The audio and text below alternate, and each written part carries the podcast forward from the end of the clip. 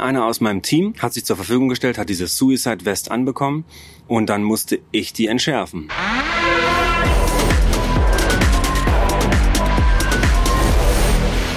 Hi, mein Name ist Robert Mark Lehmann und das hier ist der Podcast zu der neuen Serie KSK Kämpfe nie für dich allein.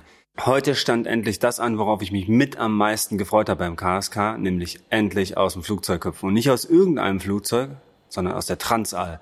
Und das ist was ganz Besonderes. Ich habe ja mal eine Freifallausbildung gemacht als Fallschirmspringer und dann fliegt man nur an der Seite raus beim Flugzeug und das ist so ein bisschen, ja, das geht so. Und ich durfte heute mit einem Tandemmaster hinten aus der Transall rausfallen, im absolut perfekten Wetter, in ein Wolkenmeer. Man kann es sich nicht vorstellen, es war wie im Film. Aber fangen wir ganz vorne an.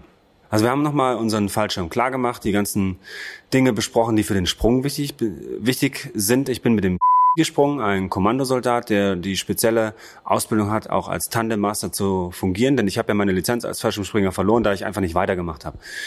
Und der hat mich dann quasi vorne als Gepäck mit drangenommen und die sind das ja gewohnt, mit großem Gepäck zu springen. Die sind teilweise mit 50, 60 Kilo Ausrüstung unterwegs, für die ist es also kein Thema. Und statt 50, 60 Kilo Ausrüstung haben wir meine 80 Kilo drangehängt dann ist der mit mir aus der Transall gesprungen. Das ist ziemlich cool gewesen. Ab in die Transall rein mit ein paar anderen Fallschirmspringern, die äh, einzeln gesprungen sind, Fallschirmjäger, die auch Gepäck dabei hatten und Waffe und alles Mögliche.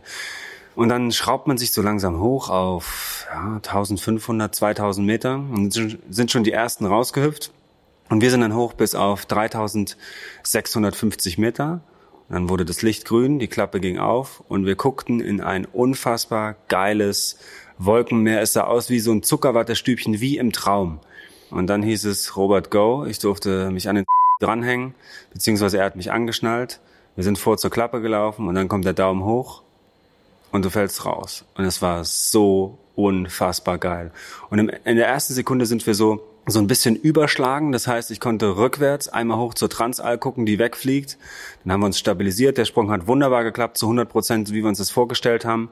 Er hat dann den Bremsfallschirm weggegeben, so dass wir so stabilisiert im Freifall waren. Der Freifall ging etwa 40 Sekunden. Und dann hat er gesagt, jetzt zack, los, Schirm auf. Der Schirm öffnet sich, dann hängst du. Es ist leise, still. Weil vorher ist es so, während man den Freifall hat. Das ist wie wenn man bei 200 aus dem Auto guckt. Also es ist wirklich so, man hört überhaupt nichts, alles ballert um einen rum, der Helm wackelt, die Brille wackelt. Das ist wirklich Wahnsinn. Aber trotzdem kann man was sehen. Und dann, sobald der Schirm offen ist, ist man ja lautlos und man gleitet einfach dahin und man sieht diese wunderschöne Aussicht über Aalborg, wo wir gesprungen sind. Das war echt geil.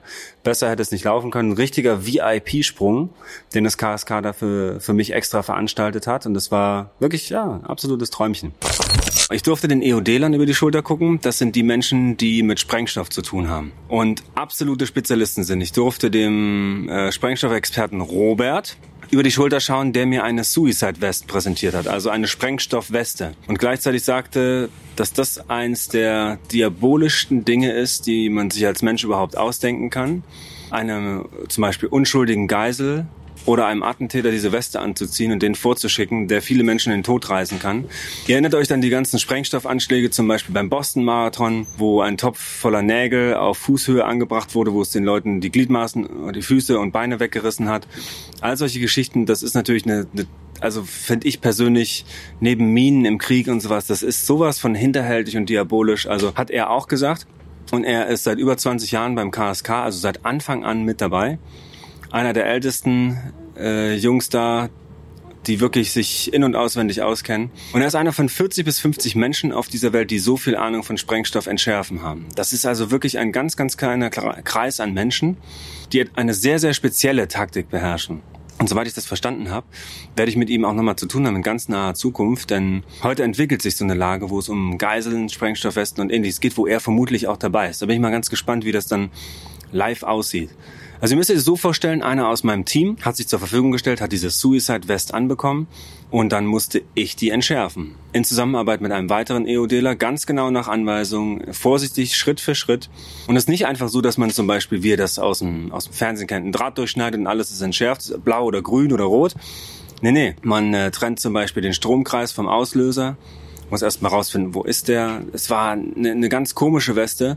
Die hatte Magnetschalterauslöser, die hatte eine Vorsprengung, eine Nachsprengung, einen sensitiven Sprengstoff, super viele Kabel, alle möglichen Auslöser. Dann hatte der äh, derjenige aus meinem Team auch noch zwei Auslöser in der Hand und es war also wirklich Ja, ziemlich tricky, ziemlich kompliziert. Ich musste denjenigen am Stuhl festbinden, an Arm und Bein, dass er sich nicht bewegen kann, dass er sich äh, nicht, äh, dass er nicht umfallen kann, nicht ohnmächtig werden kann, nicht außer Lage gerät und die Weste äh, einfach umsetzt. So sagen die dazu, wenn das auslöst. Das heißt, ich musste meinen Teamkollegen mit äh, Ducktape, mit Panzertape an den Stuhl fesseln und äh, ihn so fixieren. Ihm dann zureden, alle Schritte ganz genau erklären, mit meinem Partner die ganze Zeit Kontakt halten bei der Entschärfung und nach einer halben Stunde war das Ding entschärft und äh, dann wird die Weste abgelegt. Derjenige wird zum, zum Arzt rausgeführt und gleich psychologisch und äh, ärztlich behandelt. Dann muss man gucken, was man mit der Weste macht. Nimmt man sie mit? Nimmt man Fingerabdrücke vor Ort? Wird sie vor Ort gesprengt? Also je nach Westentyp ähm, werden die in die Luft gesprengt oder mitgenommen oder so. Es gibt auch kleine Boxen, wo man die reintun kann. Und dieser Sprengstoffexperte, der ist wirklich nicht nur für Westen verantwortlich, sondern auch was an Autobomben äh, kommt oder Bomben, die an Eseln angebracht werden, die ins, ins, ins äh, zum Checkpoint geschickt werden. Also all diese wirklich hinterhältigen, super fiesen Sachen, so wie man es zum Beispiel aus Filmen wie The Hurt Locker und ähnlichen kennt. Ne? Er sagte, all das ist wahr, all das passiert so jeden Tag da draußen und er kümmert sich. Und das ist, finde ich, ein ziemlich abgefahrener Job. Der erste und noch so kleine Fehler ist tödlich. Und das ist bei den Jungs, bei mir geht's ja nur um mein eigenes Leben, bei den Jungs dann um das Leben der Geisel, die vielleicht so eine Sprengstoffweste umbekommen hat und natürlich um das Leben des Sprengstoffexperten. Was ich auch immer gedacht habe, man sieht das im Film und Fernsehen immer mit so Sprengstoffexperten, die in so dicken Anzügen zur, zu den Attentätern hingehen oder zur Bombe. Und er sagte, das machen wir nicht rein aus mentalen Gründen. Das heißt, dass sich der, die Geisel oder der Attentäter, der das, die Weste umsetzen möchte, auch so ein bisschen sicherer fühlt, dass der andere das nicht dabei hat. Und außerdem, wenn es tatsächlich zur Umsetzung der Weste kommt, dann ist man tot, bevor man es überhaupt merkt.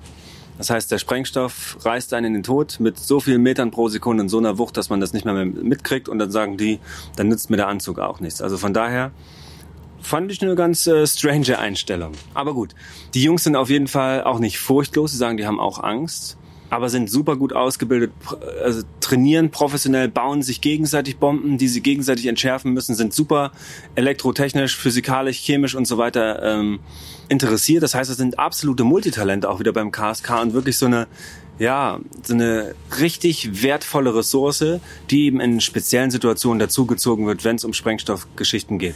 Und der Robert, der über 20 Jahre beim KSK dabei ist, ich habe ihn gefragt, wie viele Bomben hast du denn schon entschärft? Und er hat gesagt, ja, schon über 20. Das heißt auch nicht unerfahren. Alles in Einsätzen, der war, glaube ich, in 15 Einsätzen oder so. Also er hat schon wirklich gut zu tun und ähm, ist ein einer der weltbesten Sprengstoffexperten. Ziemlich abgefahren. Seine Frau übrigens, glaube ich, auch. ja, die haben sich offensichtlich gesucht und gefunden.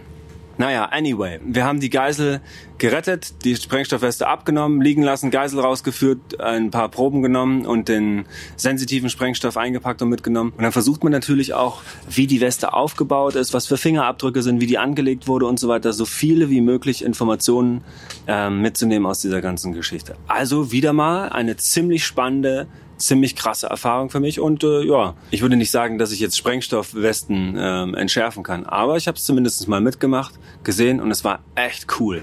An dieser Stelle sage ich, Robert Mark Lehmann vom KSK, kämpfe nie für dich allein. Schalte das nächste Mal wieder ein, checkt die Bilder auf Instagram, checkt alles, was an Videomaterial und so weiter auf unserer WhatsApp-Serie, YouTube und so weiter. Macht's gut, ciao.